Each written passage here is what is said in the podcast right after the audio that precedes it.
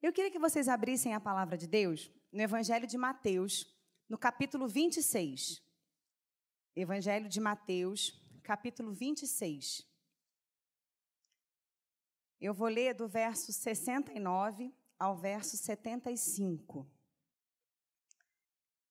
Sal, Mateus 26, Salmo nada. Mateus 26, do 69 ao 75. Eu vou ler na versão da Nova Almeida, tá? Mas se puder projetar aqui também, não sei se é a mesma, mas tudo certo. Diz assim: Pedro estava sentado fora no pátio. Uma empregada se aproximou e lhe disse: Você também estava com Jesus, o galileu. Mas ele negou diante de todos e disse: Eu não sei o que você está dizendo. Quando se dirigiu para a porta, Pedro foi visto por outra empregada que disse aos que estavam ali: Este também estava com Jesus o Nazareno. E ele negou outra vez com juramento: Não conheço esse homem. Pouco depois, aproximando-se os que estavam ali, disseram a Pedro: Com certeza você também é um deles, porque o seu modo de falar o denuncia. Então ele começou a praguejar e a jurar: Não conheço esse homem. E no mesmo instante, o galo cantou. Então Pedro se lembrou da palavra que Jesus lhe tinha dito: Antes que o galo cante, você me negará três vezes. E Pedro, saindo dali, chorou amargamente. Eu não combinei nada com Abraão, até porque a gente nem tem tanta afinidade. Mentira. Mas o que o, a reflexão que Abraão trouxe compartilha muito daquilo que eu creio que o Espírito Santo colocou no meu coração. Esse texto ele tem estado no meu coração desde a nossa viagem, quando nós fomos, agora no mês de maio, em Israel. E nós tivemos a oportunidade de ir na casa de Caifás, nesse lugar onde aconteceu essa cena. E eu sei que muita gente desce a ripa no Pedro, né, pela negativa, por ter negado a Jesus, por ter dito e insistido que não o conhecia.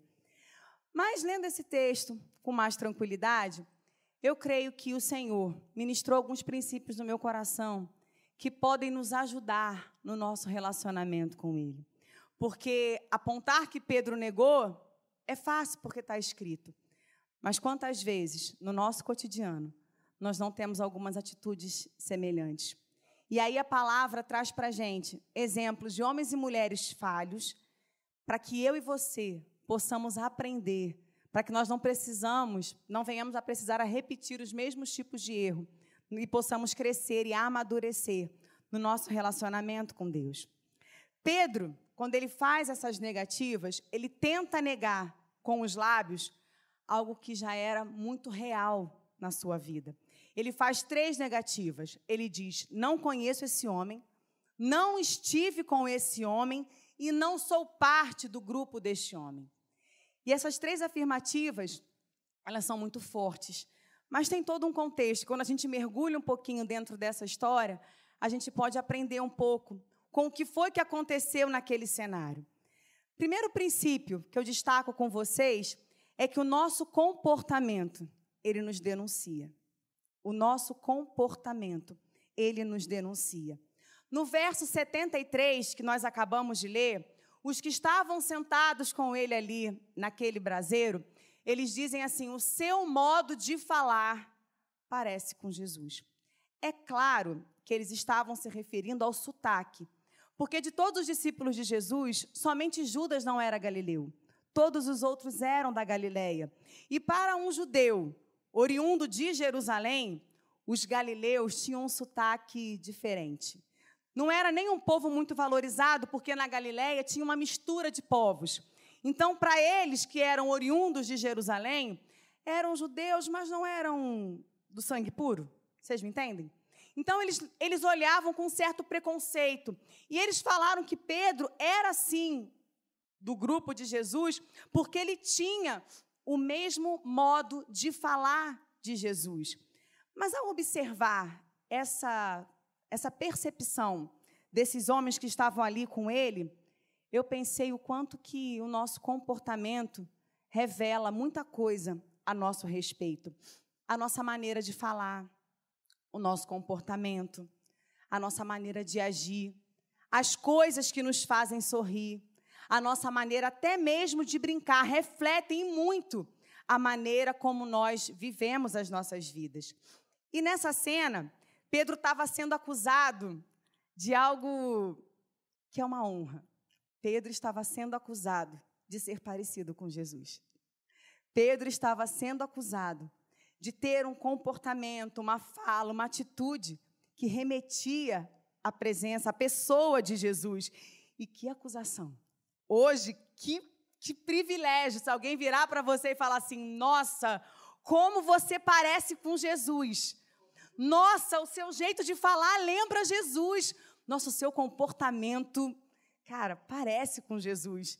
É uma honra, mas naquele momento era uma acusação porque o clima estava tenso. Jesus tinha acabado de ser preso. Os discípulos tinham acabado de desaparecer. E muitos criticam porque Pedro andava de longe, né? Ah, mas Pedro negou porque Pedro estava longe de Jesus. Acompanhava de longe nos versos anteriores que nós não lemos aqui. Mas Pedro estava de longe, querido, sendo um corajoso. Porque a grande maioria nem estava lá. O evangelho de João vai dizer que João, o discípulo que Jesus amava, porque João refere-se a ele de diferentes maneiras, né? Mas João estava junto, mas os outros fugiram lá no Getsemane. Mas Pedro estava acompanhando num ato de coragem. Ele queria saber o que, que ia acontecer com o seu Senhor, com o seu amigo. Mas fato é que andar com Jesus, as nossas vidas vão sofrendo gradativas transformações. Não tem como nós andarmos com Jesus, passarmos tempo com Ele e não sermos impactados pela Sua presença. Em 2 Coríntios, no capítulo 7, o apóstolo Paulo diz, né? Aqui, se alguém está em Cristo, é nova criatura, as coisas velhas já passaram e eis que tudo se fez novo. Essa é a proposta do Evangelho. É nos trazer vida nova. E quando nós começamos a caminhar com Jesus, não tem jeito, é inevitável transformações vão acontecer na nossa maneira de viver, na nossa maneira de falar. O nosso relacionamento com Jesus impacta de forma direta e perceptível as nossas vidas. E eu falo que essa nova vida, ela é resultado de uma nova cultura. Nós nascemos de novo, é isso que a palavra ensina para gente, né? Não nascemos nem da vontade do homem, nem da vontade da carne, mas da vontade de Deus. E nós começamos uma caminhada de conhecimento, de relacionamento, de crescimento com Deus através da Sua palavra. E nós vamos tendo os nossos comportamentos sarados. E por que, que eu falo de comportamentos sarados? Porque enquanto debaixo do príncipe deste mundo, nós temos comportamentos que não geram vida. Nós rimos de coisas que Deus chora. Patrick sempre fala isso. Tem coisas que nós rimos que Deus chora.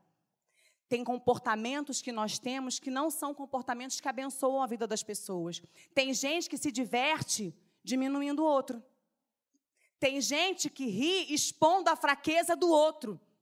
Tem gente que, no meio de uma rodinha para entreter a galera, cita coisas particulares de outros. E sempre, geralmente, né? Sempre, geralmente não, mas na maioria das vezes, comportamentos que não são comportamentos legais hábitos que precisam ser sarados. E nesse relacionamento com Jesus, nós vamos sofrendo essa transformação. Porque longe de Jesus nós aprendemos a ter prazer de forma errada, queridos. Nós aprendemos a ter prazer de forma errada. Aprendemos a celebrar de forma errada. Aprendemos a ter compromissos com coisas que não devem fazer parte da nossa, da nossa rotina e que são contrárias à vontade de Deus. Porque Deus nos criou para quê?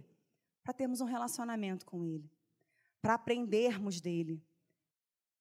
Eu não sei você, mas quando eu penso, quando diz lá no Gênesis que o próprio Deus descia todos os dias ao jardim do Éden para conversar com o homem, querido, esse é o tipo de relacionamento que Deus quer ter conosco. Um relacionamento de todos os dias. Um relacionamento que caiba na nossa agenda. Um relacionamento que tenha pauta nos nossos muitos compromissos. E é essa liberdade que o Senhor veio nos, nos, nos conquistar. Porque a partir desta acusação que fizeram a Pedro, eu fiquei pensando: quais são as denúncias que o meu comportamento tem feito a meu respeito?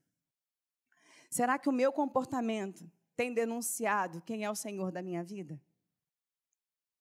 Será que os meus comportamentos têm denunciado o meu tempo com Ele? Porque a Bíblia diz, claro, fazendo menção ao Antigo Testamento, quando Moisés estava na presença de Deus, quando ele se retirava, o seu rosto brilhava. Será que essa luz do Senhor tem resplandecido nas nossas vidas? Será que esse nosso comportamento, as nossas atitudes, os nossos hábitos, a nossa maneira de se divertir, tem denunciado os princípios que regem a nossa vida? Será que existem provas com quem nos relacionamos? Quais são as denúncias que o nosso comportamento tem demonstrado a nosso respeito? E esse, esse, esse exame ele é para é ser particular, é pessoal. Lá em Coríntios 11, a gente usa muito na ceia, né? Examine-se o homem a si. É individual, amém, queridos? Nós somos muito bons para examinar o outro. A gente tem um raio-x melhor do que a Polícia Federal no aeroporto. Mas a Bíblia fala que é pessoal, examine-se a si mesmo. Porque quando nós estamos com Jesus, o Espírito Santo ele se encarrega de compartilhar conosco as áreas que precisam ser saradas na nossa vida. As áreas que precisam ser transformadas na nossa vida, porque quando nós estamos com Ele, Ele mesmo nos guia, Ele mesmo nos ensina. E quando a gente fala em denúncia, parece sempre que é coisa ruim, né? Ai, meu Deus, é denúncia, é um crime, estão infringindo algum princípio da lei. Mas quando eu falo de denúncia, eu estou falando também de manifestações, de evidências. O nosso comportamento precisa manifestar evidências que nós andamos em um relacionamento com Jesus. Pedro até tentou negar. Ele nega três vezes, mas tinham provas demais contra ele. Tinham registros demais contra ele. Ele tinha sido visto inúmeras vezes na companhia, na presença, se assentando, andando com ele. Eram evidências demais. E o nosso comportamento, as nossas atitudes precisam manifestar evidências desse relacionamento. Precisam sair de nós, serem expressados por nós práticas que gerem vida e que abençoem a vida daqueles que convivem conosco. Em Mateus no capítulo 5, 14 a 16, o evangelho diz assim, Jesus diz assim, né? Vocês são a luz do mundo.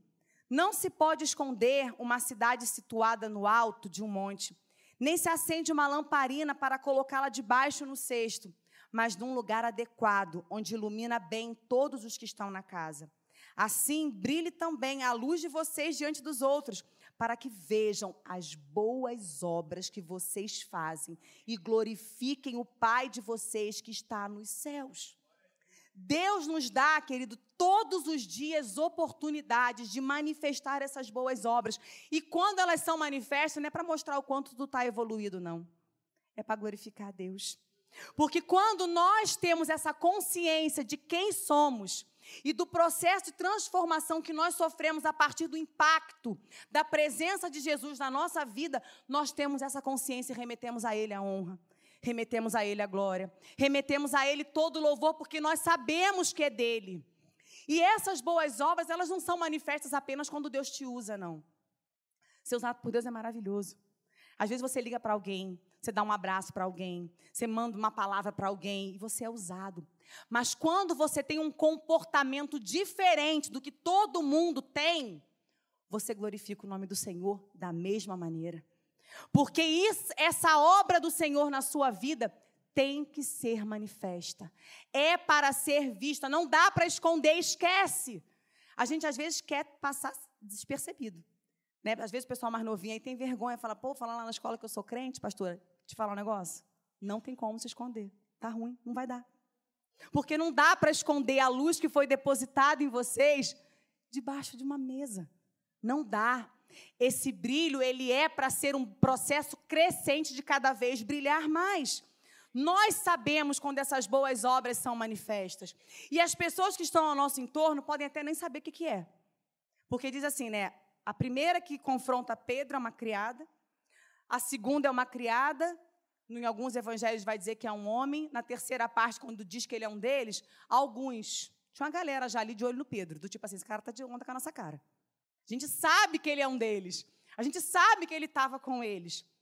Só que essas pessoas podem não entender o que é isso na sua vida, o que é isso de diferente em você, mas elas vão precisar reconhecer que tem algo diferente em você. Certa vez, o Patrick trabalhava com um rapaz, biruta, birutinha. E aí ele virou para a gente e falou assim: vocês têm uma energia boa, né?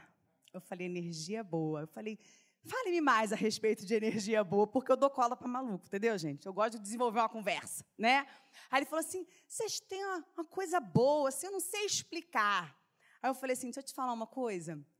A energia boa, essa coisa boa, que você não sabe o que é, ela tem um nome. Aí ele, tem. Aí já se interessou, né? Por quê, né? Eu falei, tem, tem um nome. Aí ele falou assim, qual?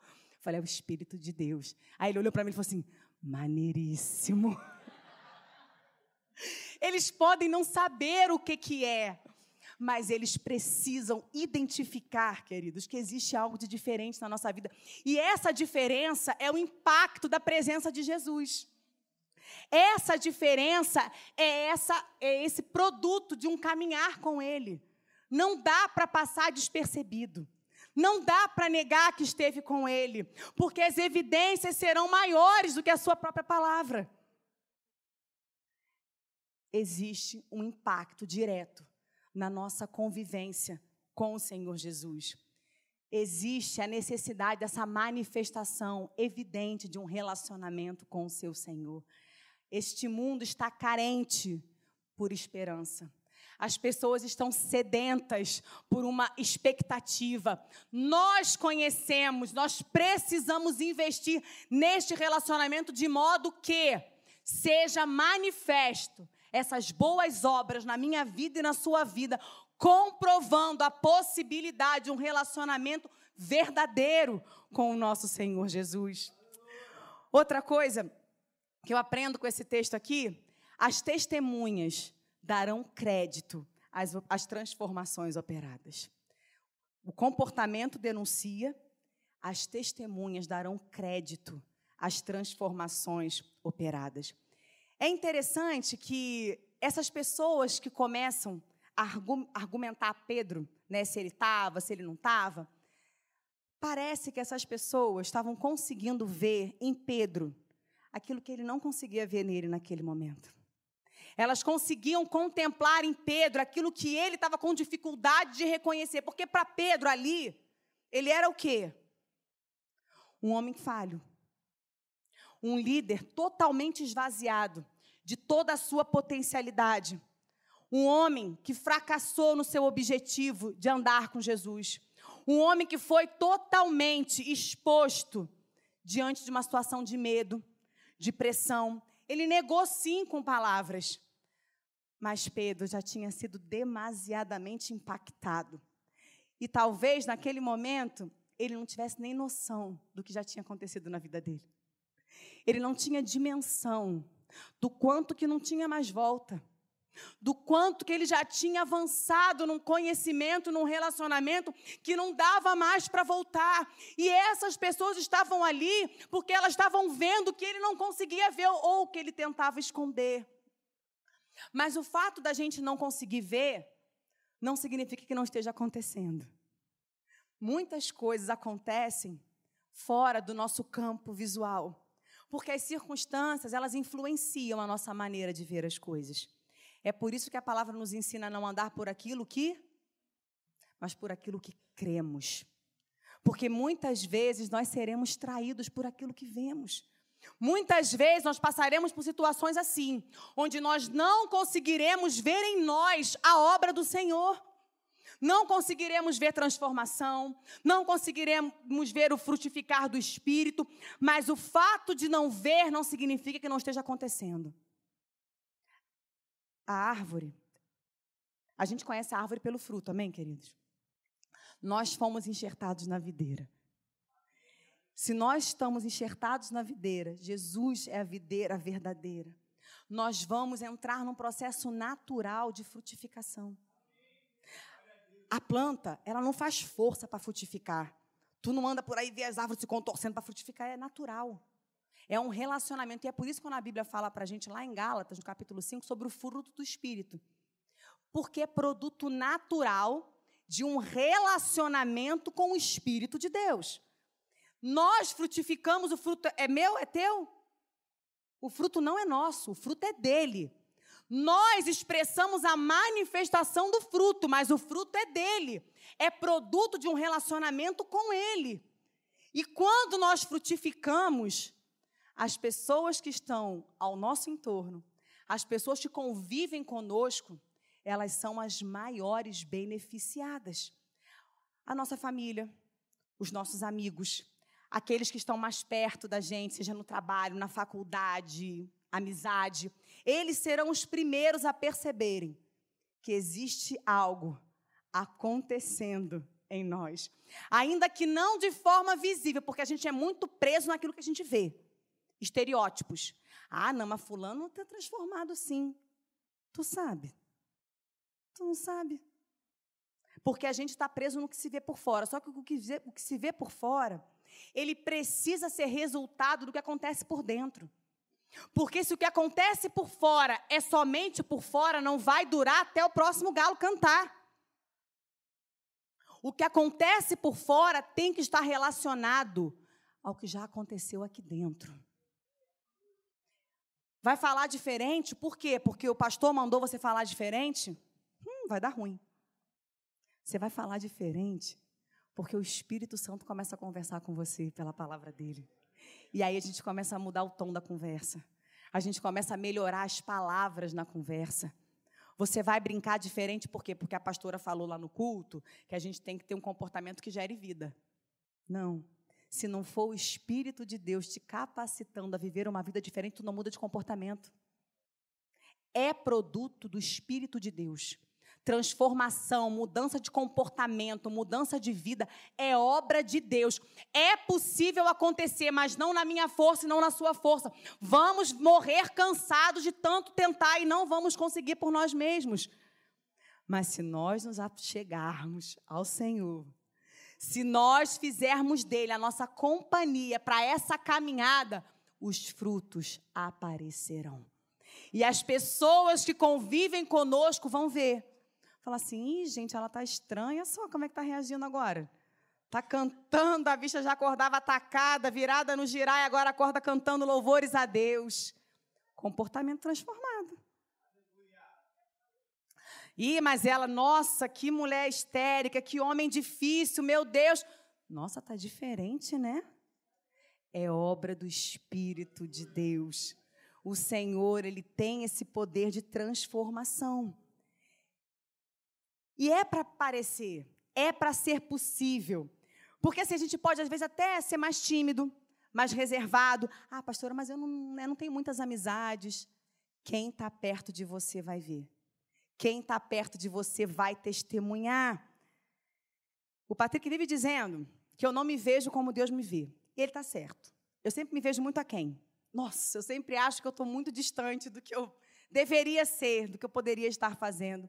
E eu sei que talvez aqui, né, tenham pessoas que sejam que nem eu, assim. Tem gente que não precisa, que já se vê até além do que Deus se vê. Né? Tem gente que já está... Deus não precisa nem elogiar você, que você fala assim, eu sei, Senhor, arraso muito, né? Mas, é misericórdia, mas enfim, né? Mas é verdade, assim, aí quando a gente começa a ser um instrumento de bênção, ser uma, um incentivador, testemunhando das transformações do Espírito Santo na vida da pessoa, você começa a ajudar essa pessoa a se ver como Deus a vê. Quando você vê algum comportamento transformado, fala.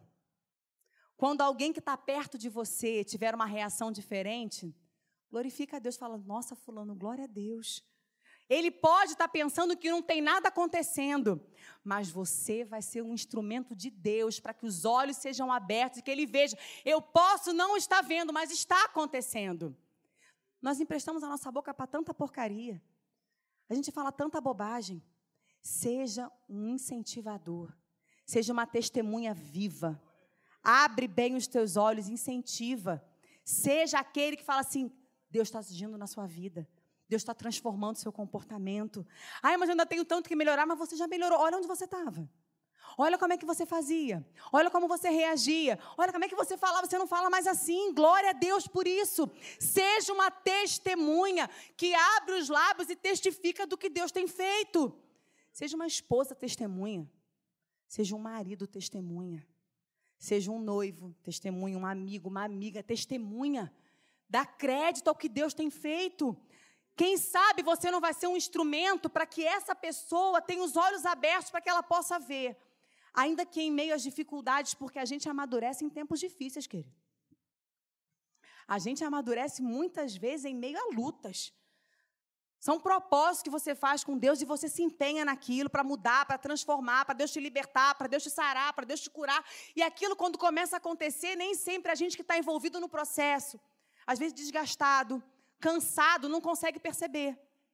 Mas aí alguém que está ali, testemunhando do que Deus tem feito, pode ser um agente na sua vida.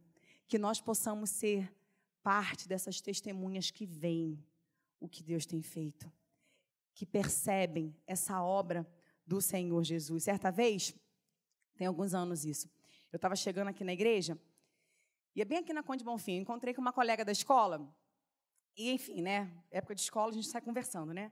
E ela contando, contando, contando, contando, eu escutando, eu tinha compromisso aqui na igreja. Eu falei, então tá, falando, eu vou lá que eu tô atrasada. Aí ela, ai, Ana, tão bom conversar com você, você é tão calma. Aí ela falou assim, é sério, gente, ela falou sério. Ela falou assim, você passa tanta paz. Aí eu falei, glória a Deus. E eu estava nesse período, numa dessas minhas fases com Deus, sabe? Eu falava assim, ai, Jesus, acho que eu não estou crescendo, acho que eu não estou amadurecendo, sabe? Eu acho que eu já tinha que ter aprendido tanta coisa, ainda estou aqui nos rudimentos do que eu tenho que aprender. E aí, enquanto eu subi essa escadaria aqui, o Espírito Santo falou comigo assim: Tá vendo como eu estou fazendo a obra? Tá vendo como eu estou intervindo na sua vida? Talvez não da forma que você gostaria, porque eu sou acelerada, gente. Eu sou acelerada. Tudo para mim é para mas Deus está melhorando a minha vida, tá, Abraão? Então, assim, eu, né, o processo, às vezes, para mim tem que ser um pouquinho mais rápido.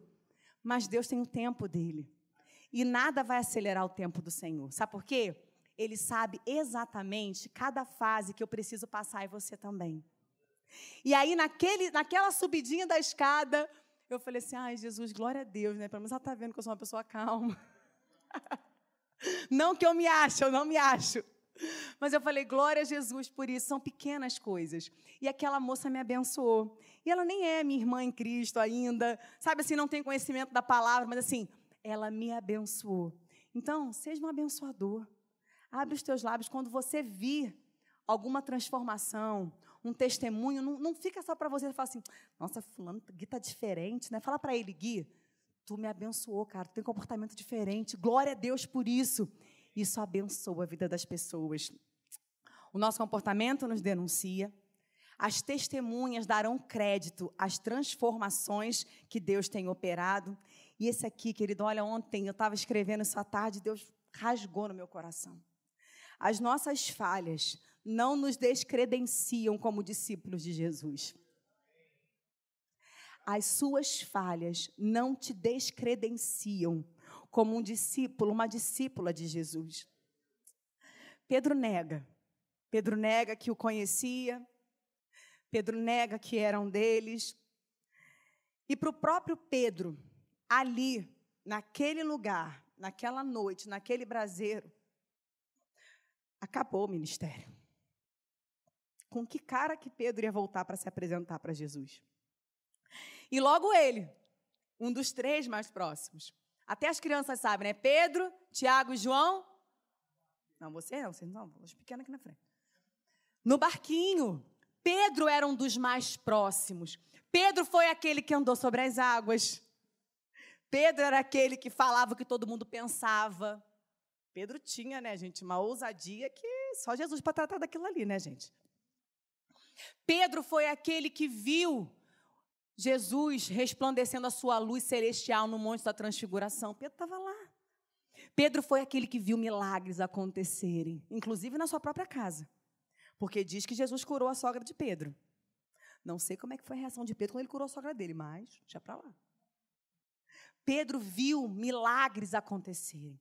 Pedro participava da, da, intimidade de Jesus. Pedro ouvia explicações e aplicações que eram só dos três, dos mais chegados. E esse Pedro, logo ele, que inclusive teve a revelação do próprio Deus de quem era Jesus, quando Jesus pergunta: E vocês, quem dizem que eu sou? Pedro se levanta na sua ousadia santa e agradável: Tu és o Cristo o filho do Deus vivo. E aí Jesus fala o que para ele? Bem-aventurado és tu, Pedro, porque não foi carne e sangue que te revelou, mas meu Pai que está nos céus. Esse Pedro, esse Pedro, chora amargamente, porque nesse cenário ele não conseguiu sustentar o seu relacionamento com Jesus. E no Evangelho de Lucas tem mais um detalhe nessa história. Porque essa história está nos quatro evangelhos. Lucas diz que Jesus estava ali por perto. E diz que Jesus, quando o galo canta, ele olha para Pedro. Querido, eu não sei que olhar era esse, mas eu imagino que esse olhar quebrou, pastor. Quando Pedro olha para Jesus e vê o olhar do Senhor vindo na direção dele. Ah, querido, aquele olhar ali foi profundo para Pedro. E eu não vejo aquele olhar como aquele olhar que a gente pensa, né? Tá vendo, Pedro? Não te falei? Te falei, Pedro, que tu ia aprontar. Te falei que tu queria morrer por mim, mas tu ia o que era ser cirandado por Satanás. E se eu não intervisse por você, Pedro ia dar ruim para você. Aquele olhar, querido, era um olhar. Pedro, eu te conheço muito mais do que você se conhece. O Senhor nos conhece muito mais do que nós nos conhecemos. E, querido, assim, Pedro tinha sonhos com Jesus, sabe? Pedro tinha aspirações no ministério. Pedro, horas antes, fala para Jesus: Senhor, ainda que todos te neguem, eu morro por ti. E ele morreu, né, pastor? Pedro tinha anseios com Jesus. Pedro queria ser o embaixador dessa mensagem. Queria ir adiante. Mas ele não estava preparado ainda. Ele não estava ainda alicerçado como ele precisava estar em conhecimento de dependência de Deus para viver o que ele viveu. Deus honrou o sonho de Pedro. Ele não queria entregar a vida por Jesus e ele entregou. Mas num outro momento. E aí Jesus olha para ele, porque Jesus conhece Pedro exatamente como ele é. Jesus sabia exatamente do que Pedro era capaz. E Pedro sai dali disposto a voltar para sua vida, reabrir a peixaria.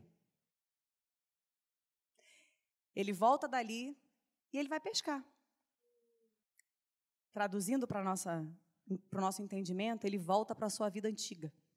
Pedro decide voltar, tentar voltar para aquilo que ele era e para aquilo que ele fazia antes de Jesus.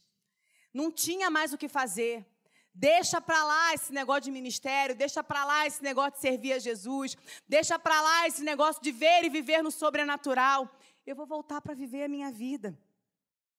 E quantos de nós não conhecemos esse sentimento de ter expectativas com Jesus, de querer viver sonhos com Jesus, e porque em algum momento alguma coisa diferente do que você esperava ou desejava aconteceu, você não conseguiu sustentar aquele relacionamento e você decide pegar as suas coisas de volta e retornar para a sua vida antiga. Mas o Senhor não abre mão daqueles que são seus, queridos. O Senhor, Ele não abre mão daqueles que são seus. Nós até podemos pensar que nós não fazemos mais parte quando falhamos. Mas aí eu preciso te lembrar: nós não participamos, não fazemos parte dos discípulos de Jesus, não fazemos parte do grupo dele pela, pelo nosso desempenho. Nós não fazemos parte da igreja dele pelo seu potencial, por aquilo que você é capaz de desenvolver para ele. Não, nós fazemos parte da sua igreja, do seu corpo, como filhos seus, porque Jesus nos fez família em Deus, porque Jesus nos comprou para ele, porque Jesus nos deu um novo e um vivo caminho, porque Jesus nos resgatou de império, de morte. É ele, é tudo por meio dele, por melhor que eu e você possamos ser ou pensar em fazer. Não está no teu desempenho. E aqui, nesse momento, Pedro ele se encontra com a sua falibilidade. Pedro se encontra com a sua real condição. Pedro sabia que dependia de Jesus, mas ele não tinha dimensão do quanto que ele dependia, do quanto que ele precisava de Jesus. Nós falhamos e falharemos em muitas, em muitas vezes, em muitos momentos.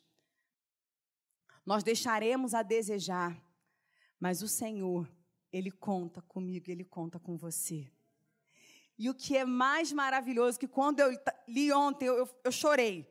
No Evangelho de Marcos 16, 7 diz assim: Quando Jesus ressuscita, aparece um anjo e diz assim: Mas vão e digam aos discípulos e a Pedro que ele vai adiante de vocês para a Galiléia. Lá vocês o verão, como ele disse. Vão e avisem aos discípulos e a Pedro. Por que a Pedro? Pedro não era discípulo? Provavelmente Pedro não se considerava mais um discípulo de Jesus. Pedro não se reconhecia mais digno daquele título de ser um apóstolo de Cristo. Mas aí o anjo diz: diz aos discípulos e a Pedro, diz para Pedro que Jesus está esperando por ele, junto com os outros, porque ele falhou, mas ele continua sendo um dos dele. As nossas falhas não nos descredenciam, querido, de sermos discípulos do nosso Senhor. Jesus mandou Pedro se encontrar com ele lá na Galileia. E é interessante que quando esse encontro acontece, Jesus está na praia, os discípulos estão aonde? Pescando. Pedro voltou para pescar. Foram para Galiléia, mas voltou para pescar. E eles estão no barco, e aí João, quando escuta Jesus, porque mesmo todo mundo tendo fugido, Jesus fala o quê? Filhos, vem. Filhos não deixaram de ser filhos. As nossas falhas não nos fazem perder a nossa filiação. Filhos, e aí João fala assim: ó, é o mestre. Pedro pula na água, Pedro sendo Pedro. Pedro não vai esperar o barco chegar na terra. Pedro vai pular no mar e vai vir, né? Imagina, enlouquecido vem Pedro. E quando eles chegam ali, os, tem aquele famoso discurso, aquela famosa conversa, né, de Pedro com Jesus. Pedro, tu me amas? Vocês conhecem, né? Pedro, tu me amas? Só que o que é mais interessante, querido, que eu aprendi estudando a palavra, que quando Jesus está ali, ele tem ali os peixes, né? Tem o fogo e tem o pão e fala de um braseiro. Esse braseiro, essa palavra braseiro, ela só aparece duas vezes no Novo Testamento. Em duas situações específicas, nas duas que eu conversei aqui com vocês. Esse braseiro, ele está exatamente no pátio da casa de Caifás, onde Pedro nega. E esse braseiro está aqui. Quando Jesus chama Pedro para conversar. Querido Deus, ele é maravilhoso. Jesus, ele é muito intencional. Quando Pedro vem vindo, aquele braseiro tinha um significado. Na leitura de Pedro, ele lembrava a falha dele. Mas aí Jesus traz Pedro para perto. E naquele lugar, Jesus traz uma nova memória para aquele braseiro na vida de Pedro. No lugar onde você falhou, Pedro, eu renovo a minha aliança contigo e eu te comissiono para a minha obra. A sua falha não vai ser maior do que o meu propósito na sua vida. A sua falha não vai ser maior do que os projetos que eu tenho para você. E naquele lugar, naquela conversa, quando Pedro aí sim diz para ele, quando Jesus fala: Pedro, tu me amas. Senhor, tu sabes de todas as coisas. Pedro ali já sabia das suas limitações. Pedro já se reconhece como totalmente entregue e transparente ao seu Senhor. E ali, naquele lugar, onde Jesus traz aquele cenário para trazer o que? Cura, restauração, renovar o compromisso dele, de Pedro para com ele, dar a ele um chamado, um propósito para o seu ministério. Aquele dia marca uma virada no ministério de Pedro, porque naquele dia houve cura e houve reconciliação. E ali Jesus fala para Pedro: então apacenta as minhas ovelhas. Então apacenta o meu rebanho. Então vai cuidar e vai amar daqueles que eu amo. Aquele lugar foi intencionalmente preparado pelo Senhor. E aí a gente lembra em Apocalipse 2, no 5. Lembre-se, pois, da onde você caiu, se arrepende, volte às práticas das primeiras obras. Lembra-se da onde você caiu, se arrepende e volta às práticas das primeiras obras. Aquele lugar foi um lugar de recomeço. Para Pedro, era um lugar de dor. Era um lugar que ele se achegou sem graça, sem conseguir muito olhar para Jesus, porque ele não tinha conseguido sustentar o seu compromisso e o seu relacionamento com o seu Senhor. Mas o Senhor não desiste do investimento que ele faz na sua vida. O Senhor Jesus não desperdiça o investimento que ele faz na sua vida. Você pode não estar tá vendo. Você pode se achegar sem graça, porque talvez em algum momento você não conseguiu sustentar esse relacionamento. Em algum momento você preferiu negar, não reafirmar que você é dele, que você pertence a ele, que você faz parte dos dele e agiu como Pedro. Está aí tentando voltar para a sua vida. Posso dar um conselho rápido? Para, porque não vai adiantar. Para, porque não vai adiantar. Você não vai conseguir voltar para a sua vida. A sua vida já não é mais a mesma vida, entende? Você já caminhou muito com Jesus. Não vai dar para voltar. Não vai dar para voltar a pescar. O Senhor já tem um outro propósito para você. Pedro foi pescar homens. Eu não sei qual é o propósito dele para você, mas não vai dar. E eu creio que nessa noite o Espírito Santo está falando conosco. Quem sabe trazendo alguns, simbolicamente, para olhar para o braseiro. Lembrar desse lugar aí. Esse lugar aí. Que você achou que acabou. Que você acha que você não é mais digno de ser um discípulo de Jesus que você pode estar tá falando com verdade, Ana. O meu comportamento me denuncia. O meu comportamento me denuncia. Eu não tenho vivido como quem teve uma experiência com Jesus. Eu não tenho vivido como quem anda com Jesus. Mas o Senhor, Ele te chama para um recomeço. O Senhor te chama para um recomeço. E que essa noite seja essa noite de um novo tempo de um novo começo com o seu Senhor, porque a gente falha, mas Ele não deixa de te chamar de filho. A gente falha, mas Ele não deixa de investir, Ele não deixa de considerar o tempo de investimento que Ele já teve com você.